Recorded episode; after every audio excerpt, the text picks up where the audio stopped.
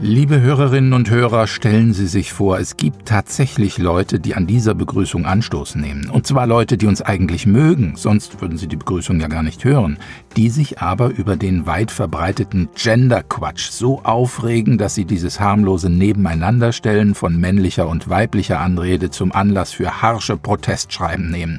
Ihnen sei gesagt, Sie liegen falsch.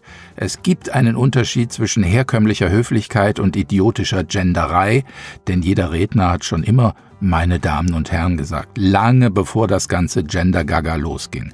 Und in meiner radiophonischen Welt sind die angesprochenen Damen und Herren eben Hörerinnen und Hörer. Da ist nichts Falsches dran. Und zwar umso weniger, als dieser Podcast, wie ich weiß, auch und gerade von vielen Damen gehört wird. Und damit komme ich zur heutigen Ausgabe am Sonntag, dem 25. April 2021. Mein Name ist Burkhard Müller-Ulrich und Indubio wird unterstützt von Fibercom, ihren Spezialisten für Datennetzwerke. Ob Glasfaser oder Kupfer, Fibercom bringt Ihnen die Lösung.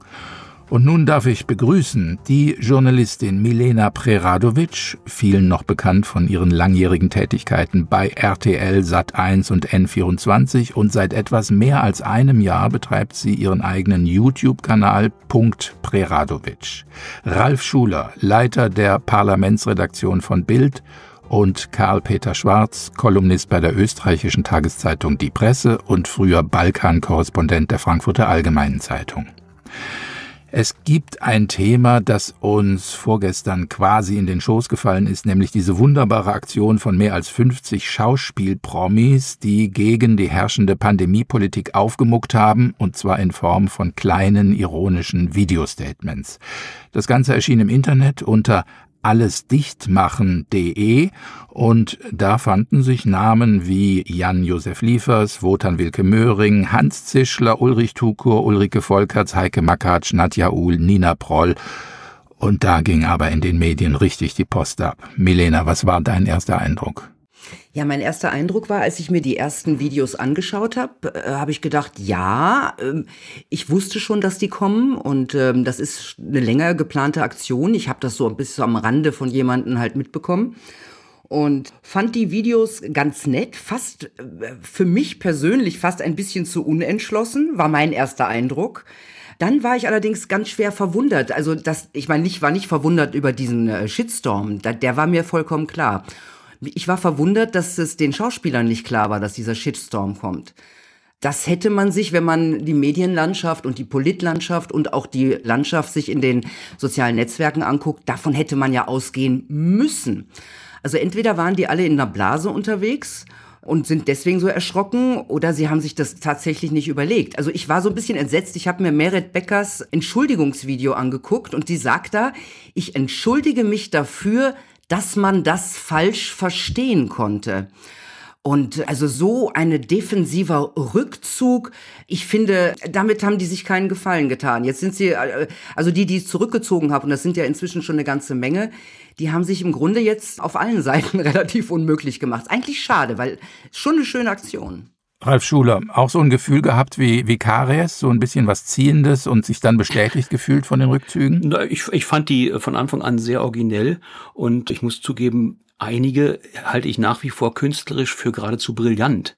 Wenn man sich anguckt, wie Ulrich Tukur im Halbschatten sitzt und Rilkes Schlussstück spricht, diese sonore Stimme von der Diktion her, durchgehalten bis zum Schluss, bis zum Schließen alles Leiblichen, bis uns auch die Seele nicht nur vereinsamt ist, sondern auch der Körper verdorrt. Das ist so großartig satirisch, äh, aber eben auch schauspielerisch. Das fand ich einfach äh, genial. Wotan Wilke Möhring knüpft an diesen Wahnsinnssatz aus ähm, Orwells 1984 an. Äh, Frieden ist Krieg, Freiheit ist Unmündigkeit und extemporiert das dann. Das darf man. Und ich bin gar nicht auf den Gedanken gekommen, dass daran irgendwas anstößig sein könnte. Schließlich hat auch im etablierten Kabarett es von Anfang an Leute gegeben, die die Ausgangs- und Kontaktregeln persifliert haben. Bei Samstagmittags bei Sonnenlicht, Tretroller fahren, aber nur vier Personen unter 14, so sie denn eine Impfung haben oder sowas. Ich meine, das ruft geradezu nach Satire. Und äh, genauso durften diese Künstler sich äußern. Ich habe mich sehr erstaunt, äh, was da hinterher daher hinein interpretiert worden ist und vor allem die Konsequenzen, die da manche gefordert haben. Siehste, Milena, selbst so ein Profi wie Ralf Schuler ist naiv genug zu glauben, dass es folgenlos bleibt. Aber jetzt will ich erstmal Karl-Peter Schwarz fragen. Ein Rückzug reicht doch jetzt nicht. Ne? Also jetzt müssen Sie doch irgendwie gefesselt an Händen und Füßen ins Straflager abgeführt werden, wie das in China zumindest äh, war. Karl-Peter Schwarz, Sie waren ja mal Maoist, Sie kennen sich aus, ne? ja, also ich würde schon sagen, ja, was da jetzt passiert, das hat mich nicht überrascht, das hat mich sehr gefreut, wie ich davon gehört habe. Ich hatte Schwierigkeiten mit dem Internet, um da reinzukommen, weil das meistens belegt war, so habe ich nur einen Teil dieser Spots gesehen. Ich würde mal sagen, wenn das vor zwei Monaten passiert wäre, wäre die Reaktion darauf wahrscheinlich nicht so negativ ausgefallen wie jetzt. Aber jetzt im Zusammenhang mit dem Infektionsschutzgesetz und mit diesem merkwürdigen Tatbestand das überall in Europa liberalisiert und geöffnet wird, außer in Deutschland, wo man sich also vorbereitet auf immer längere Lockdowns. Da hat das also eine, wie soll ich sagen, eine Sprengkraft gewonnen, wenn da also, wie viel waren das, 50, 53 oder so Schauspieler, eine Stellungnahme abgeben, nicht? Und das war, wurde also wirklich auch verstanden als ein Akt des Widerstandes. Gut, jetzt gibt's alle möglichen Arten von Widerstand. Nehmen wir einmal an, Herr Liefers hätte sich hingestellt und äh, aus zitiert aus drei, vier amerikanischen Studien, die nachweisen, dass Lockdown nichts bringt, ja, dann hätte das wahrscheinlich nicht die Wirkung gehabt, wie also die satirische Zugang dazu. Denn nichts macht ja einen Gegner so narrisch, als wenn man sich über ihn lustig macht. Ja. Und das haben sie gemacht. Und das vertragen natürlich diese Parteisoldaten im weitesten Sinn des Wortes natürlich gar nicht. Und jetzt geht eine unglaubliche Sucherei los, gerade auch unter Medienkollegen. Ja, wer hat das angestoßen? Wer ist der Hauptdrahtzieher? Ja, also richtige Sherlock Holmeses sind jetzt in allen Redaktionen unterwegs. Bei euch eigentlich auch bei Bild, Ralf Schuler? Wir wüssten das schon auch gern. Mich interessiert es vor allem, wer da kreativ die Fehler geführt hat, weil wie gesagt, ich finde vieles in der Strichführung wirklich brillant gemacht und es ist einfach äh, Satire und man darf selbstverständlich auch Corona und Corona-Politik einer kritischen satirischen Würdigung unterziehen. Das ist ganz seltsam, dass Corona offensichtlich ein exterritoriales Gebiet ist, offensichtlich einem gewissen demokratischen Lockdown unterliegt. Das haben wir gemerkt im letzten Jahr, als wir an einer Studie von Herrn Professor Drosten kritische Anfragen hatten, wo man sagt, im Prinzip gibt's da eigentlich nichts zu streiten. Entweder stimmt's oder es stimmt nicht, aber es hat sich daran ein Sturm entzündet, der doch darauf hindeutet, dass das Thema Corona eigentlich gar nicht so politisch ist, sondern offensichtlich an existenzielle Urängste anknüpft. Also wir haben es mit Lagern zu tun, die vorsortiert sind, je nachdem, ob sie sich von dem Virus bedroht fühlen und dementsprechend alles für gut und richtig halten, was man dagegen tut. Die bemühen sich, die geben Vollgas und ihr macht das jetzt kaputt. Oder ob man auf der anderen Seite steht und sagt, Leute, das Virus ist schlimm, aber wir müssen doch bei den Maßnahmen sehen, dass wir nicht Parallelen zu autoritären Regimen herrichten. Da sagen die anderen, ja, seid ihr wahnsinnig, jetzt mit solchen Pfennigfuchsereien zu kommen, wo das Virus vor der Tür steht. Und diese psychologische Prädisposition, die kann man eigentlich nicht aufweichen und äh, die schlägt jetzt über diesen Schauspielern zusammen. Also grandios ist es natürlich schon, wenn man die Reaktionen sieht, dass sich schon gleich Politiker zu Wort gemeldet haben, Rundfunkräte, die gesagt haben, also denen, die da mitgemacht haben, dürfe man zumindest keine Auftritte mehr im öffentlich-rechtlichen, und ja gut, die sind ja alle im öffentlich-rechtlichen, da verdienen sie ihre Brötchen bei Tatort und bei solchen Sachen. Das soll ihnen also genommen werden. Also so krasse Drohungen von Rundfunkräten hat man noch selten gehört. Ja, ich glaube, Herr Schwarz, ich glaube, dass das auch vor zwei Monaten so gewesen wäre. Weil ich habe die Erfahrung gemacht, vor ziemlich genau einem Jahr, also im März 2020, bin ich ja im Grunde in diese Geschichte geschlittert mit meinem Interview mit Dr. Wodak. Ja? Und den hatten sie, glaube ich, schon alle vergessen. Ja, das war ja der Aufklärer in der Schweinegrippe. Und er kam eigentlich nirgendwo so richtig durch. Und dieses Video ist eingeschlagen wie eine Bombe, ist viral gegangen. 1,6 Millionen Mal bei einem Kanal mit 57 Abonnenten damals, ja. Und es hat genau drei Tage gedauert. Da ist eine ganz konzertierte Aktion in der deutschen Medienlandschaft losgebrochen. Also es gab einen Artikel von Korrektiv, die geglaubt haben, Wodak widerlegen zu können, indem sie Drosten zitieren.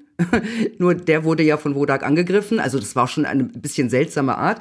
Und dieser Artikel wurde von fast allen deutschen Leitmedien aufgenommen und es gab quasi eine konzertierte Aktion, das war richtig zu beobachten, gegen Wolfgang Wodak. Also der Fokus sprach von den wirren Aussagen des Lungenarztes, Spiegel. Also im Grunde haben sie alle äh, mitgemacht. Bild weiß ich jetzt, glaube ich, gar nicht. Aber die meisten Großen waren dabei. Und seitdem beobachte ich das. Ich habe ja häufig kritische Wissenschaftler, Ärzte und so im Interview. Und denen geht es seit einem Jahr so, ja. Oder auch Professor Homburg, ja, der wurde auch richtig, also äh, kampagnenmäßig fertig gemacht, ja. Mhm. Auch auf eine relativ unseriöse Art und Weise. Ich zitiere da mal irgendwie die Süddeutsche, die dann irgendwas von Verschwörungstheorien in der Überschrift hatte, die sie aber im Text zum Beispiel nie wieder festmachen konnten, weil es, weil es ja auch Quatsch war, ja. Weil es ging ja um blanke Zahlen des RKI. Also insofern äh, würde ich sagen, das ist bereits seit über einem Jahr genau so und deswegen war es vollkommen klar, dass das so passiert. Auch diese Art der Kontaktschuld, ja, Applaus aus der falschen Ecke. Das ist ja auch etwas so ein Totschlagargument, ja, genauso wie man darf nicht mit Nazis laufen, so nach dem Motto, du darfst nicht demonstrieren gehen, sollte da jemand anders sein, der vielleicht aus der rechten Ecke kommt. Das sind so diese Totschlagargumente und wie gesagt, das ist seit einem Jahr genau das Gleiche. Und äh, diese Schauspieler haben das wahrscheinlich nicht so mitbekommen. Und zum Beispiel auch so etwas wie der Tagesspiegel, der dann, also in einem Kommentar von Sebastian Leber, also Schauspieler verhöhnen Corona-Maßnahmen in missglückten Videos, strotzen vor Hohn und Zynismus. Ich meine, das ist ja pure Propaganda, die an schlimme Zeiten erinnert. Und apropos Kontaktschuld, ja tatsächlich, gerade in den Öffis wird jetzt auch recherchiert, die recherchieren sich in Wolf, gibt es Querverbindungen zur Querdenkerszene, nicht? Also wer da jemandem auf Twitter oder irgendwo folgt, das ist ganz interessant, was jetzt für Recherchemethoden aufgeboten werden, ja? äh, wer ist mit wem bekannt, wie kann man es nachweisen? Es erinnert mich alles ein bisschen, als ich mal Stress mit dem Finanzamt hatte, war ich echt überrascht, dass die meine ganzen Parkquittungen. Das war der Ertrag von drei Jahren, so kleine Parkzettelchen, ja, die ich da mal gesammelt habe, weil ich die ja dann bei der Steuer einreichen wollte. Die haben die auf Excel-Tabellen übertragen, um mir anhand dessen nachzuweisen, dass ich an anderen Orten gewesen war. Ja, also dieses, da staunt man dann. Einen ganz dicken Fisch an der Angel hat dann. Ja, genau, schon, ne? genau, ne? dieser Journalist da, ja, das war schon aufregend. Aber man stellt halt fest, dass man überall Datenspuren hinterlässt und eben auch beim Benutzen von Twitter und Facebook und so weiter kann man dann immer die Kreise erkennen, wer ist mit wem und das funktioniert jetzt. Aber das Verblüffen und die Militanz des Widerstands gegen diese im Prinzip doch harmlosen Filmchen. Welche Wirkung haben denn Minutenvideos äh, mit irgendwelchen Promis? Äh, zeigt doch, dass man auf der Gegenseite der Ansicht ist, da ballt sich ein schlimmer, offensichtlich auch wirkmächtiger Widerstand zusammen, der Stöcke wirft in die Speichen der Corona-Politik und die Bevölkerung aufwiegelt oder irgendwie so. Das sind so, also von den Emotionen her hat man eigentlich den Eindruck, dass da eine, ein klassischer Topos aus sozialistischen Zeiten unterwegs ist. Das ist das, was mich biografisch auch so etwas anfasst. Auch wenn dann Liefers schwer angeschossen wird. Dahinter steckt ja die Idee, die wiegeln die Bevölkerung, die, die eigentlich guten Menschen, die willens sind, sich sich den Corona-Maßnahmen zu unterwerfen, mit diesen Videos auf, sodass die dann am Ende zu Querdenkern werden, was natürlich völliger Blödsinn ist. Man nimmt das zur Kenntnis und macht weiter seinen Tagesablauf. Äh, niemand fängt an, sich die Maske runterzureißen oder äh, Leuten ins Gesicht zu atmen in der U-Bahn. Nur auch dieser Kotau, der jetzt dann verlangt wird, dass sich Leute aus diesen Schauspielkreisen dann entschuldigen, das ist eigentlich das, was mich auf sehr, sehr ungute Art und Weise an Rechtfertigung vor der Mitgliederversammlung erinnert. Und da knüpft das dann tatsächlich auch bei Jan-Josef Liefers äh, wieder an. Ich habe das noch geschrieben auf, in einem anderen Stück. Wenn man die Erinnerungen hat, wie das damals gelaufen ist, dieser Konformitätsdruck, diese Rechtfertigung. Heute Nachmittag sehen wir uns vor der Mitgliederversammlung. Warum diskutierst du nicht auf dem Boden äh, der Arbeiterklasse? Das ist schon sehr, sehr schwierig, wenn man Köstler gelesen hat, wenn das ein Teil seiner eigenen Geschichte ist, dass dort Dissidenten in, im Knast gesessen haben. Das ist eine sehr ungute Sache, obwohl man natürlich nicht vergleichen kann, dass jetzt unter Bedingungen freiheitlicher Selbstorganisation sowas zustande kam und damals unter den Bedingungen eines repressiven Systems. Das kann man nicht vergleichen, aber die Reflexe wecken doch ungute Erinnerungen das Engagement der Künstler, äh, das bringt mich noch auf eine andere Frage, denn ich muss gestehen, also abgesehen davon, dass ich kein großer Fernseher bin und viele von den Künstlern, die da jetzt aufgetreten sind, auch tatsächlich nicht kannte, muss ich schamvoll gestehen.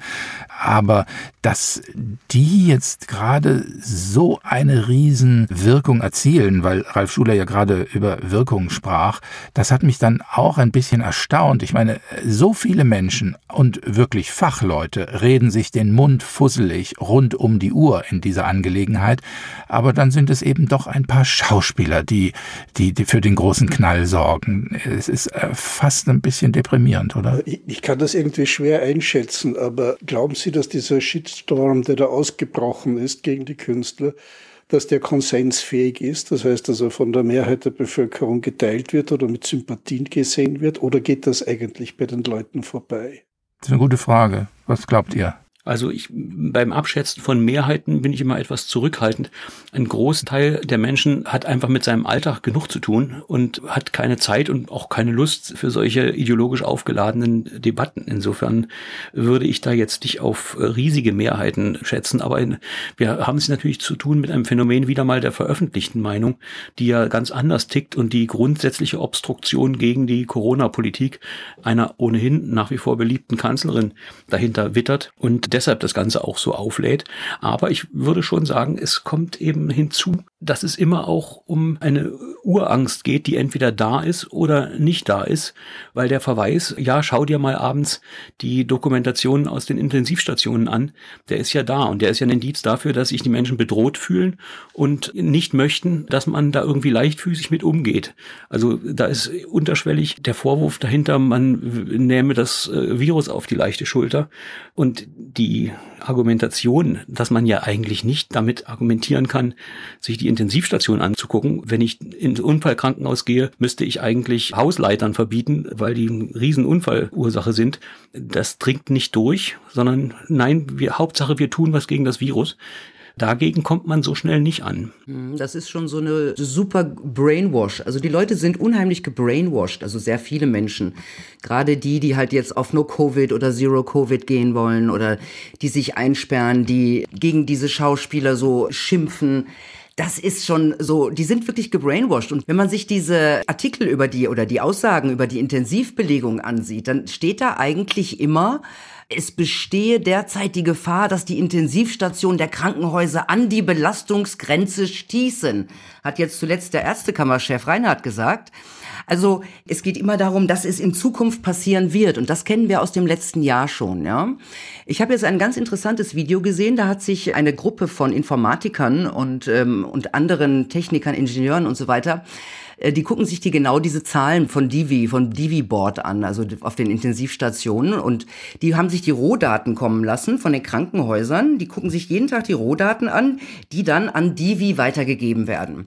Und haben festgestellt zum Beispiel, dass das Divi überhaupt gar keine genauen Zahlen kennt. Denn durch Verlegungen werden die Covid-Fälle doppelt und dreifach gezählt.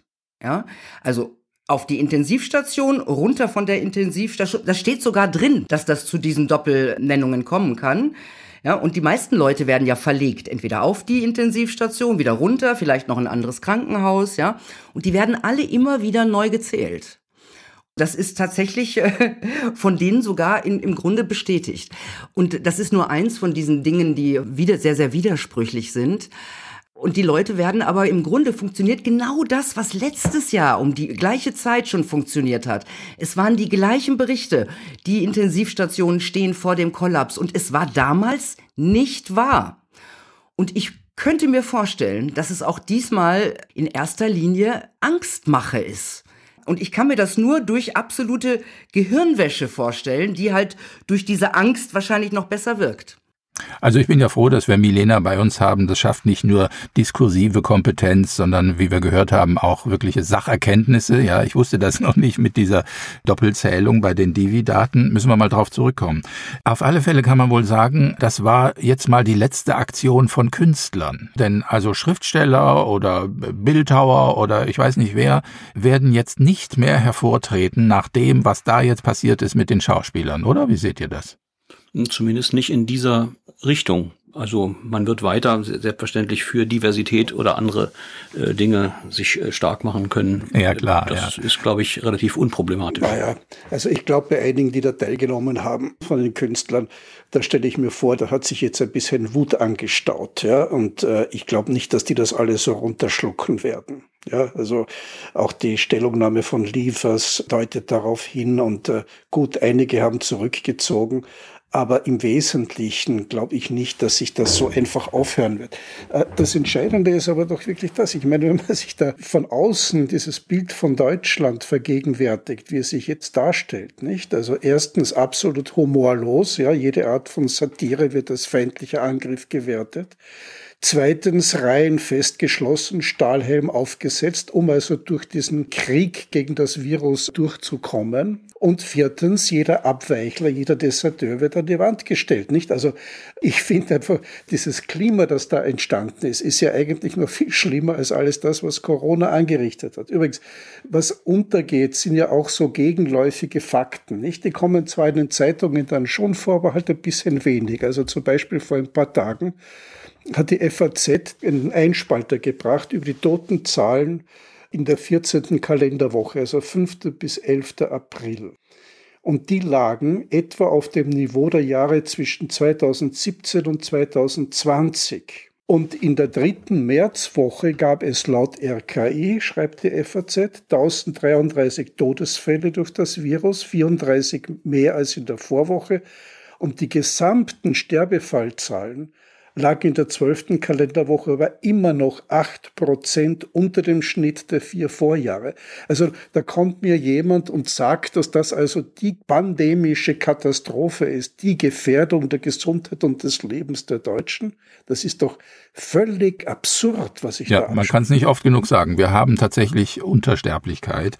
Aber genau, im März 11 Prozent, ja, also in Deutschland. Im Februar gab es auch schon, glaube ich, 6 Prozent waren es. Und das Interessante ist, dass es im März, äh, also die 11 Prozent genau in Schweden auch gibt, die Untersterblichkeit. Und das ist ja das, die, ich sage immer die Kontrollgruppe, das Land, das nie einen Lockdown hatte und auch nie so, so große Einschränkungen. Das heißt, es gibt ja mehrere Untersuchungen, die sagen, dass sich das Virus äh, völlig, äh, dass das Virus sich nicht interessiert für Lockdowns, ja. Das ist einfach eine Welle, ja. Das ist ja wie in, wie in den Grippesaison üblich, dass es eine Welle des jeweiligen Virus oder so gibt und dann ebbt die Welle im April wieder ab, ja. Das ist das ganz Normale. Und das ist in jedem Land so, ob es einen Lockdown hatte oder nicht. Und in Schweden hat im, im April haben die, glaube ich, jetzt, also bis jetzt sogar 16 Prozent Untersterblichkeit, weil die natürlich auch aufpassen, die, die, äh, also Kontakte sind auch eingeschränkt und die Leute schränken die Kontakte selber ein. Ja? Das ist bei denen eine Eigenverantwortung, die ich übrigens bei uns auch extrem vermisse. Als ob wir alle Idioten wären und kleine Kinder, so werden wir behandelt. Und wir werden halt beschissen und belogen. Und das muss ich jetzt einmal so deutlich sagen. Entschuldigt bitte die, die, die Sprachweise. Aber was, was jetzt so getan wird, dass wir sind wieder mal, glaube ich, zum zehnten Mal in der entscheidenden Phase und wir müssen jetzt diese drei Wochen noch durchhalten und dann ist alles wieder gut und dann ist alles wieder toll. Das wird uns seit über einem Jahr erzählt. Und uns wird erzählt, dass die Intensivstationen bald überquellen. Ja, sie sagen immer in die Zukunft, dass sie es tun werden. Und das ist eigentlich eine unfassbare So, jetzt hast du ein paar Mal Sie gesagt. Und dieses Sie, die uns da wie kleine Kinder behandeln, das sind ja im Wesentlichen Politiker. Äh, ich komme ja, jetzt noch die mal. Die Regierung und die Medien. Ja, ich möchte genau. die Medien da ganz, ganz deutlich mit reinbringen. Ja? Absolut. Ich finde, das ist ein absolutes Medienversagen in Deutschland aller TV-Stationen, ja, ob das öffentlich-rechtliche sind oder auch zum Beispiel ganz schlimm RTL, mein früherer Sender mal, ja Ganz schlimm. Also Vielleicht sollte man das Ding umbenennen von Bundesnotbremse in Bundesmediennotbremse. Das wäre auf alle Fälle richtig. äh, jetzt, da wir ja noch ein paar interessante Themen vor uns haben, gebe ich mal Gas und sage, ja, die Brücke könnte vielleicht sein Armin Laschet. Der hat sich ja im Zusammenhang mit äh, dieser Schauspieleraktion jetzt als Befrieder inszeniert. Der hat ja gesagt, nein, nein, das ist schon in Ordnung, da soll man ja auch mal mit den Leuten reden und das ist ja auch äh, okay, dass die diese Meinung Meinung geäußert haben, war eigentlich ein kluger Schachzug, ne? Ja, Armin Laschet ist ja ohnehin der große Zusammenführer und Befrieder, so möchte er ja gerne verstanden werden. Die Kulturstaatsministerin der Kanzlerin hat das etwas äh, anders ausgedrückt und nicht so wirklich gut geheißen, diese Aktion. Im Grunde genommen hat Laschet eigentlich eine Selbstverständlichkeit ausgesprochen, dass die äh, Politik sich aus solchen Dingen herauszuhalten hat. Der, einer der großen Fehler von Merkel, die sie selbst eingestanden hat, war die Rezension des Ziegenficker-Gedichts von Böhmermann. Obwohl man dafür eine gewisse Verständnis haben kann, trotzdem schickt sich nicht für die Politik, so etwas äh, zu rezensieren. Außer natürlich ist es ein Buch von Sarrazin, dann muss hilfreich oder nicht natürlich äh, politisch bewertet werden. Das versteht sich von selbst.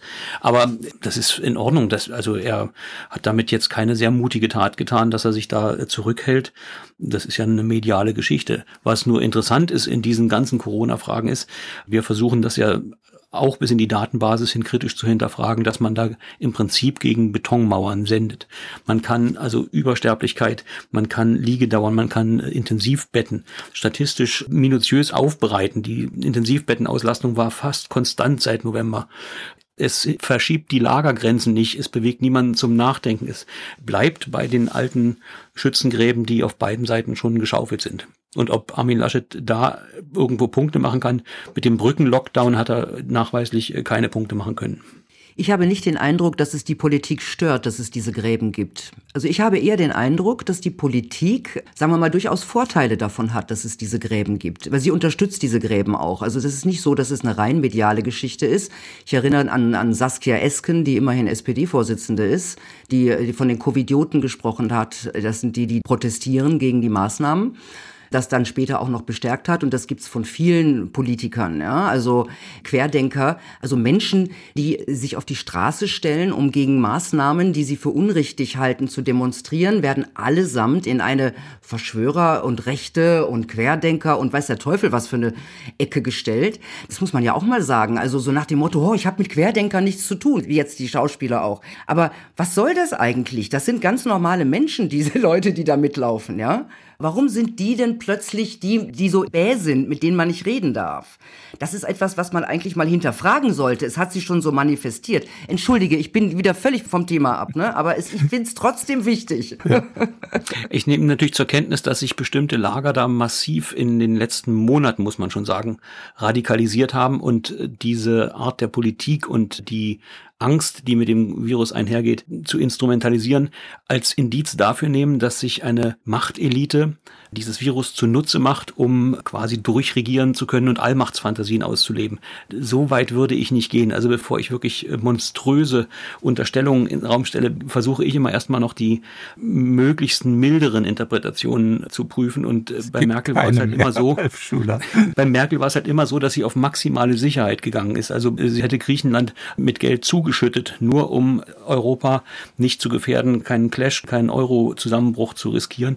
Und ich würde davon ausgehen, dass auch das jetzt wieder der Hintergrund ist. Lieber drei Monate vorher Panik machen, als dass die Intensivbetten auflaufen. Denn eines ist vielen der handelnden Personen durchaus bewusst. Mit normalen, freiheitlich-demokratischen Mitteln ist die Lenkung privater Kontakte, ist die Bewegungsfreiheit, die Versammlungsfreiheit von Menschen in einer freiheitlichen Gesellschaft nicht wirklich zu kontrollieren. Das ist eigentlich ja, aber warum soll man es überhaupt machen? Warum soll man es überhaupt machen, wenn man sich die Schweden anguckt, Florida anguckt? Warum ist das nie ein Thema? Weil einfach äh, die Angst, dass das Infektionsgeschehen völlig aus der Kontrolle geraten könnte und die Politik dann diejenigen sind, die sozusagen an den Särgen stehen, diese Angst ist schon da bei den Handelnden. Und die Einsicht, dass es mit normalen Mitteln nicht zu handeln ist, ist schon klar und dementsprechend muss man eben auch etwas dramatisch überzeichnen. Ja, Peter Schwarz. Ralf, ich kann mir gut vorstellen, wenn das, sagen wir mal, im März, April vorigen Jahres gesagt worden wäre, hätte ich gesagt, okay, ja. Aber jetzt, eineinhalb Jahre später und angesichts rückläufiger Zahlen ja, und einer Beruhigung der Situation und der Durchimpfung der Bevölkerung, die voranschreitet, ja, immer noch dieses Schreckgespenst von Tausenden, Hunderttausenden Toten im Kopf zu haben, das scheint mir nicht mehr rational zu sein. Ja, da ist irgendetwas, wie soll ich sagen, Irrationales eingedrungen in die ganze Debatte. Es ist zum Beispiel, was mich also auch verwundert, ist, mit welcher Nonchalance ja, die deutsche Öffentlichkeit ja, die Abschaffung bzw. Eingrenzung des Föderalismus in der Frage des Impfschutzgesetzes dort akzeptiert, ja, gestützt auf eine rein mythische Inzidenzzahl, von der jeder weiß, dass sie manipuliert werden kann, weil es reicht ja, dass ich mehr teste und dann habe ich mehr Dunkelzifferfälle und dann habe ich schon wieder die Voraussetzung, um wieder in den Lockdown gehen zu können was bitte soll das? Ja, und da, ich bin auch kein Anhänger von Verschwörungstheorien und ich glaube auch, dass man also versuchen sollte, auf dem Teppich zu bleiben mit Interpretationen. Aber das halte ich schon für ein unglaublich starkes Stück. Es gibt in der Politik natürlich so Eigendynamiken. Man kommt von bestimmten Ästen auch so schnell nicht wieder runter. Das ist auch ein Problem. Man kann jetzt nicht sagen, Mist, es war gar nicht so schlimm. So einfach geht's dann auch wieder nicht. Das andere Problem ist einfach, das Umgehen mit Ungewissen ist so ziemlich das schlimmst gefürchtete in der Politik. Und im letzten Frühjahr wusste man gar nichts. Das muss man mal ganz klar sagen. Man wusste nicht, ob Masken helfen. Man wusste nicht, wie sich das Virus ausbreitet. Man hoffte im Sommer, es wäre weg. Dann hat man einen ersten Lockdown gemacht. Da sanken die Zahlen Zahlen bereits, als man aufmachte, sanken sie weiter, obwohl sie hätten steigen müssen nach der Logik. Äh, da war einfach nur Chaos. Inzwischen ist einfach ähm, naja, ein paar hat sich das Geschehen verselbstständigt. Man hat einfach nicht angehört. Ne? Das muss man auch sagen. Genau. Es gab ja auch also immer Dr. Gegenstimmen. Wodak hat, hat am 13. März das lohnt sich, sich das nochmal anzugucken. Hat im Grunde am 13. März schon sehr, sehr viel gewusst über dieses Virus. Ja? Und er war nicht der Einzige, sagen wir schon. Nein, er war nicht der ähm, Einzige. Es gibt schon ein Aber paar, die, durften die, nicht, ja. die durften nicht, genau, die durften nicht. Und es darf zum Beispiel, was ist mit Ioannidis, der zum Beispiel fleißig Studien macht, einer der größten Wissenschaftler der Welt, der nicht gehört wird. Wenn er in seiner neuesten Studie feststellt, dass die Sterblichkeit bei 0,15 Prozent liegt, ja, dann frage ich mich, warum wird der nicht gehört? Gehört? Warum die Gebetsmühlen nicht, äh, laufen auf allen Seiten. Wir können wiederholen und trotzdem wird es auf der anderen Seite murmeltierartig auch ständig wiederholt. Von Impfen war gerade die Rede und ich greife das mal auf, weil ganz egal jetzt, wie man zum Impfen steht, das ist ein eigenes Problem und ein eigenes Thema, haben wir hier auch oft erörtert und werden wir auch weiterhin erörtern. Aber ich komme drauf, weil wir Politikerbetrachtungen getrieben haben und mir liegt also ein herrliches Statement unserer Außenministerin Heiko Maas vor. Ich sage das deswegen, weil allen Ernstes auf seinem Facebook-Account steht Heiko Maas, Regierungsvertreter Sternchen in aus Deutschland. Also soweit ist der Irrsinn schon gediehen, ja. Aber das oh ist jetzt noch nicht das äh, Hauptsächliche, denn in dieser Message sagt er, weil er gerade nach äh, Pristina und Belgrad gereist ist, dass wir den Impffortschritt in der EU nun auch mit den Staaten des Westbalkans teilen können, ist ein Schlüsselmoment im Kampf gegen das Virus. Also es ist schon recht dreist, vom Impffortschritt in der EU zu sprechen, vor allem im Hinblick auf die Tatsache, dass ich glaube in Serbien ungefähr ein Drittel der Bevölkerung mittlerweile geimpft wurde. Also das sind dreimal mehr als in Deutschland. Ne? Also er teilt den Fortschritt mit den armen Völkern auf dem Balkan die werden sich bedanken, dass sie von unserem Mangel jetzt etwas abbekommen können. So ist das Aber wohl zu verstehen, ja. Das ist natürlich Regierungsschönsprech. Mit dieser ganzen Politik ist kein Punkt mehr zu gewinnen und das ist ja auch der Grund für das Absacken der Umfragezahlen. Wir sind jetzt schon wieder bei Corona gelandet, waren aber ursprünglich bei Laschet, der in den aktuellen Umfragen jetzt bei 24 Prozent die Union stehen hat, die Grünen mit 23 direkt auf den Fersen.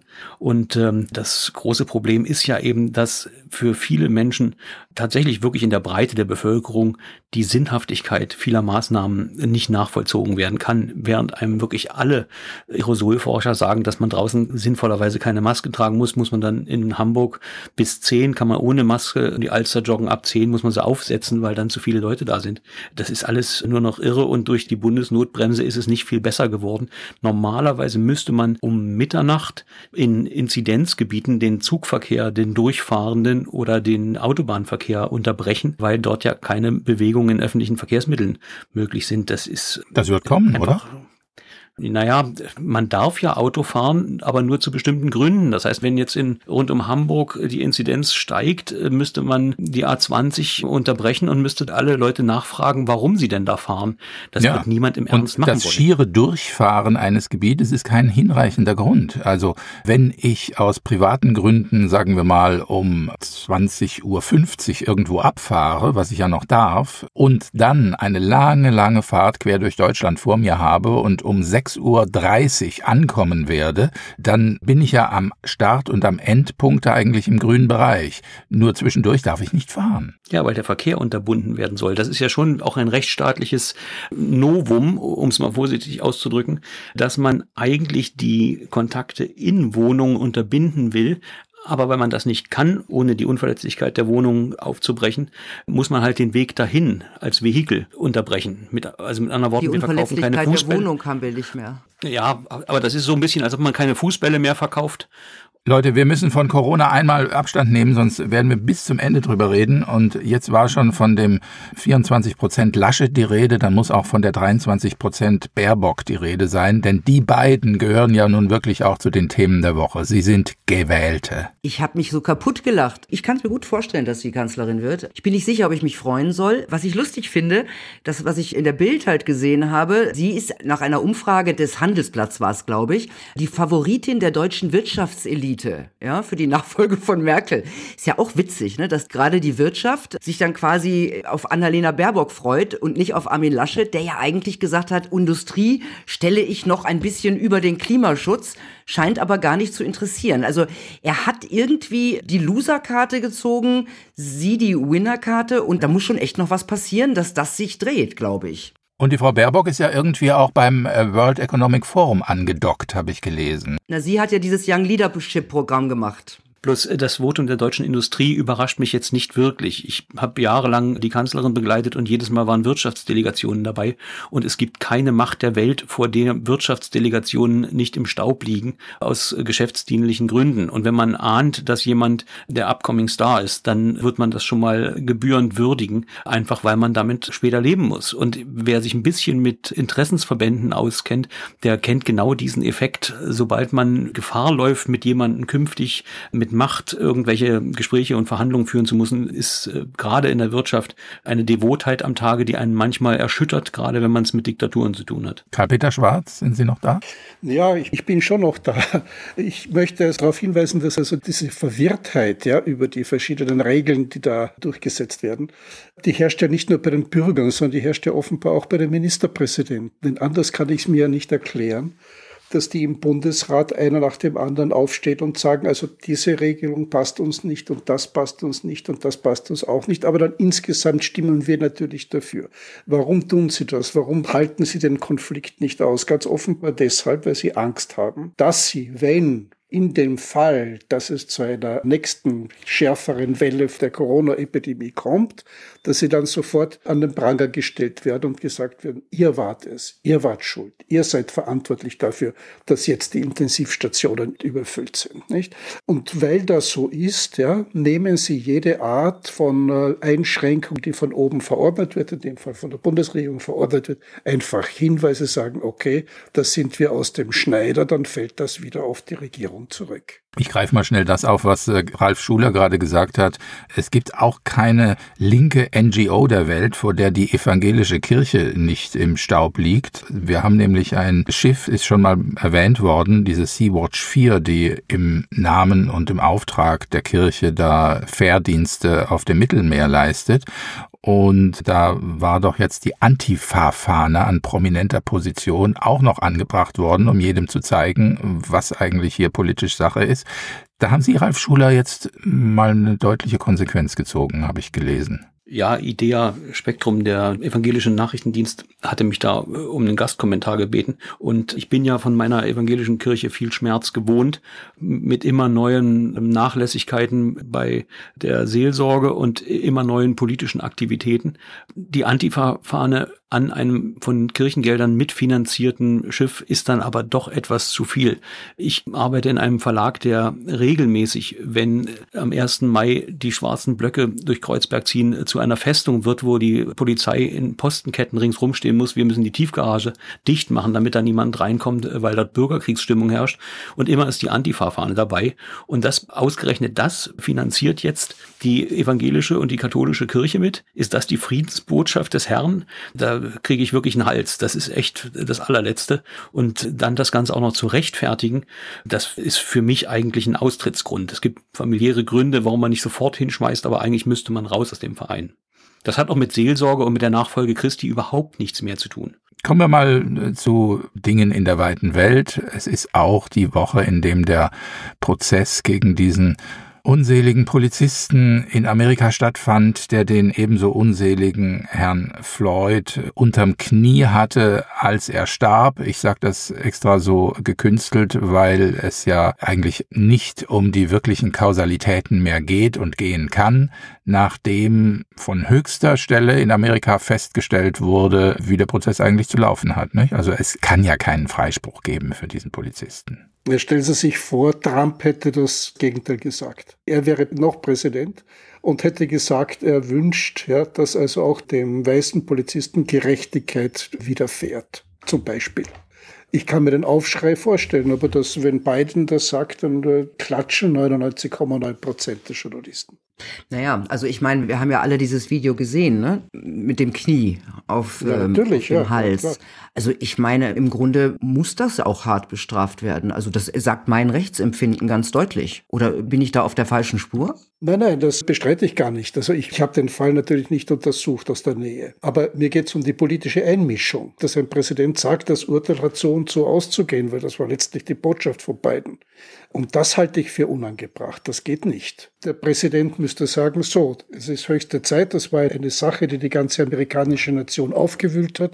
Und wir hoffen, dass es zu einem fairen, gerechten Urteil in dieser Sache kommt. Und gleich wie das ausgeht, wird das akzeptiert werden scheint mir eigentlich selbstverständlich zu sein, aber das sind so Dinge, die also in diesem Kulturkampf untergehen. Diese guten Sitten sind die ersten Opfer einer solchen Auseinandersetzung. Das große Problem ist natürlich, dass in einem mit Emotionen aufgeladenen Prozess im Grunde genommen eigentlich nicht ein einzelner Polizist für die nicht funktionierende Integrationspolitik in ganz Amerika jetzt äh, gerade stehen kann, denn das steht ja im Grunde genommen dahinter. Es ist ja das Zurückgesetztsein von vielen Schwarzen, die in dem Polizisten sozusagen die weiße Gegenmacht sehen. Das Problem ist natürlich auch viel vielschichtiger. Wir haben es gerade in Amerika ja mit sehr vielen Waffenträgern zu tun. Die Polizei muss also bei Eskalationsszenarien sehr viel robuster vorgehen und äh, auch dieser Griff haben mir meine Innenexperten gesagt, gehört zum äh, Standardtraining der Polizeien in aller Welt. Die Frage ist eben nur, reagiert man drauf, wenn er sagt, ich kriege keine Luft mehr?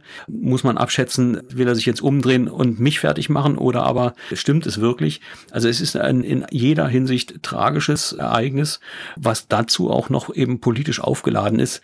Und da Maß und Mitte zu finden, ohne hinterher brennende Straßen zu haben, das ist schon etwas, worum man die Richter und die Geschworenen da nicht beneidet. Ja, das ist vielleicht das größte äh, Problem der Amerikaner schon seit jeher. Ja? Das ist der systematische Rassismus, der ja nicht nur in der Polizei vorkommt. Ich glaube schon, dass der im Grunde das Land ganz stark behindert. Also ich verstehe schon, dass man dagegen vorgehen möchte.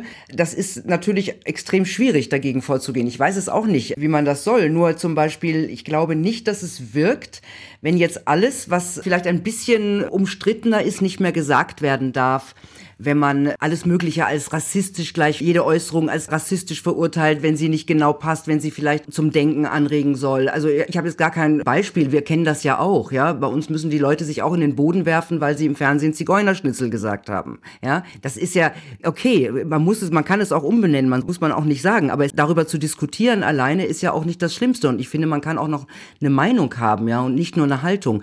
Das ist eigentlich das, was ich im Moment so so verfehlt finde. Was meinst du denn mit systematischem Rassismus in Amerika? Das sagt sich immer so leicht, aber ist es der der Weißen gegen die Schwarzen oder der Schwarzen gegen die Weißen? Viele, viele Schwarze haben schon natürlich das Problem, dass sie in äh, sozial sehr prekären Verhältnissen aufwachsen. Ja? Die bekommen keine besonders gute Bildung, geraten leicht in Gangs. Also ich meine, ich rede jetzt nicht von allen, um Gottes Willen, da gibt es auch eine schwarze Mittelschicht und so. Ne? Also Sie haben ja Sonderrechte, was den Zugang zur Bildung betrifft. An Universitäten müssen Sie Prüfungen mit weniger guten Noten ablegen und werden schon genommen. Also ja, aber es gibt dann die Ungleichheit zu ihren Ungunsten und zwar zum Beispiel bei Gerichten, ja, bei dem Verurteilten. Da gibt's ja auch Statistiken, an die ich mich erinnere, die ist jetzt nicht ganz neu, aber dass vorwiegend, also unter den zu Unrecht Verurteilten, vorwiegend Schwarze in diesen Gefängnissen sitzen. Die gibt es, es schon. ohnehin zu 80 Prozent vor allem Schwarze in den Gefängnissen.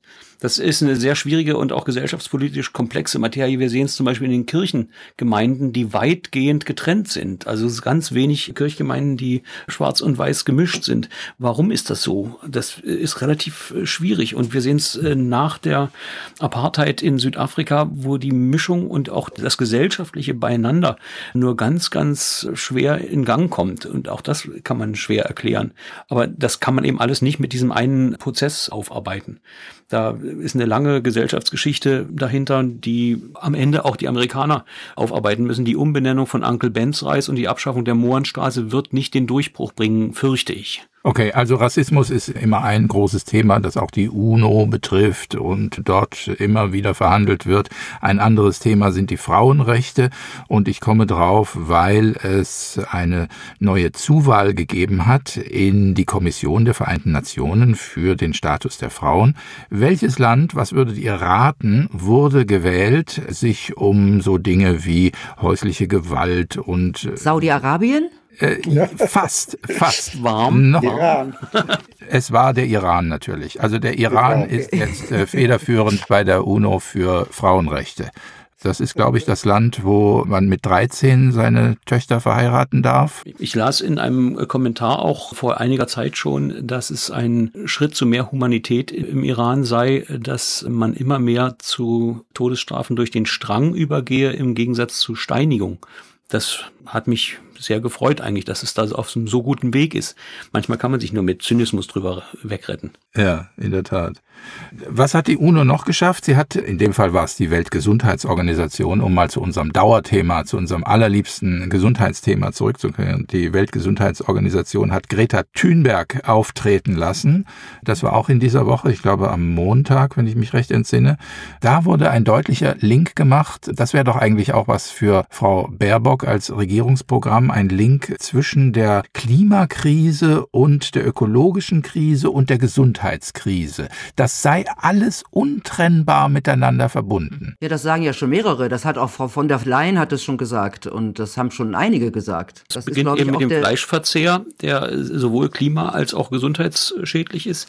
Und ich warte eigentlich darauf, dass man aus diesen verschiedenen Einzelansätzen Good Governance-Regeln gibt für Good Living-Regeln gibt. Ähm, um einfach klar zu machen, wie zu leben ist und wie nicht. Das ist ja längst überfällig, dass man einfach mal den Menschen an die Hand gibt, äh, was sie zu essen haben. So kann ja, es ja nicht weitergehen. Auch tatsächlich, ja, ich glaube auch tatsächlich, dass wir ganz viele von diesen Freiheiten, die wir jetzt gerade abgeben, nie wiederbekommen werden, sondern dass es sehr viele Verbote in Sachen Klimawandel, in Sachen Ernährung und so weiter geben wird. Keine Gebote mehr, keine Vorschläge, sondern tatsächlich rigide Maßnahmen. Also ich tippe darauf, dass es auch einen gewissen Charme hat, wenn man sieht, wie gehorsam gerade die Deutschen im Moment sind. Ja, das ist ja Untertanentum par excellence. Und so wird das möglicherweise weitergehen, wenn man sich nicht wehrt. Aber um das nochmal ernsthaft aufzugreifen, was wir uns ja häufig nicht bewusst machen, sowohl beim vegetarischen, veganen Leben als eben auch bei vielen ökologischen Dingen, bei Solarstrom, Windrädern und ähnlichen Sachen.